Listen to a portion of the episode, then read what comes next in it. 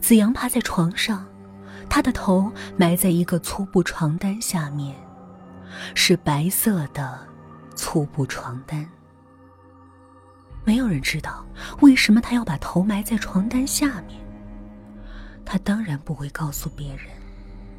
他的鼾声越来越大，呼吸也变得急促，越来越急促。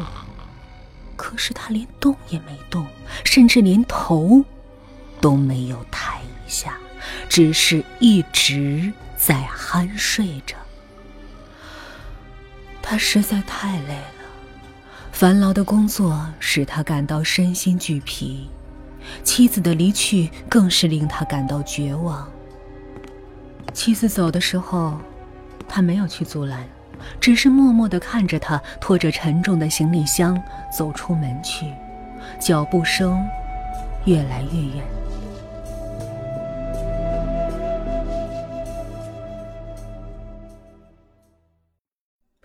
哼，你这个废物！咱们都结婚多少年了，你还是这个样，没钱没车，天天就挣那点工资，还不够我们日常开销的呢。还飘荡在他的耳边。他靠在墙边，手里拿着一瓶啤酒，泪水混合着啤酒，一起进入了他的肚子。他绝望了，他开始夜夜买醉，喝多了就找人打架，然后伤痕累累的回到家，躺在那张破床上睡觉。现在已是深夜，他躺在那张床上，睡得很香。甚至还梦到与妻子相识的场景。纯情的少女，痴情的少年，互相牵着手，走在铺满鲜花的道路上。少年深情地看着少女，少女垂着头，羞涩地看着少年。少年突然抱住少女的腰，少女没有挣扎，她闭上眼睛。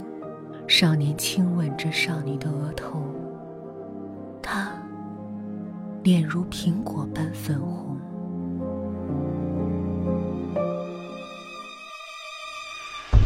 突然，少女的脸变了，她的脸布满伤痕，嘴角也向外滴着鲜血，那张流着脓水的嘴，分明就是两片烂肉。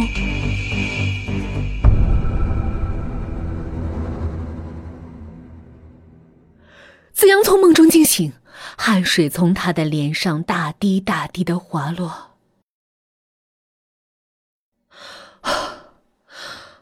原来是个梦。客厅里一片漆黑，子阳慢慢走到墙边，按下开关，客厅瞬间被照得通亮。没有人，客厅里除了一张茶几，一张宽大的沙发。就只剩下他自己了。刚才那是什么声音？他刚才分明听到有什么声音从客厅传来。可是现在，谁？他惊慌的回过头。这次的声音从卧室传来。他从茶几拿了一把水果刀，慢慢的走到卧室门前，摸开开关。忽然打开了灯，他人已经冲进了卧室。卧室里除了那张破床，空无一物。他的呼吸变得急促。就在这时，床下传来一阵响动，这声音就像一记重锤敲在了子阳的心头。他的呼吸变得颤抖，握住刀的手也在颤抖。不行，我一定要看看，到底是谁在搞鬼。慢慢的蹲下了身，慢慢的掀起了床单，朝床下望去。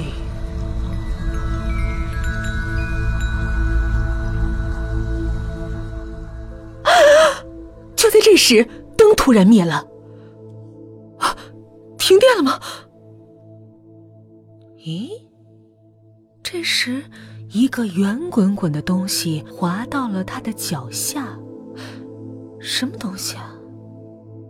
他拿起来，圆圆的，摸着像是头发。灯忽然亮了，子阳的手上正拿着一颗血淋淋的人头，那人头还在滴着血。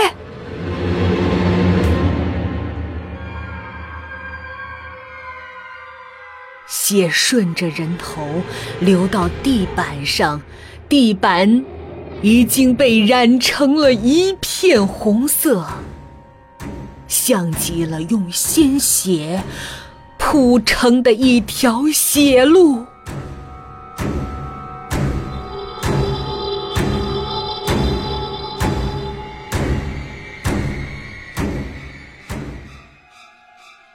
子阳倒下了。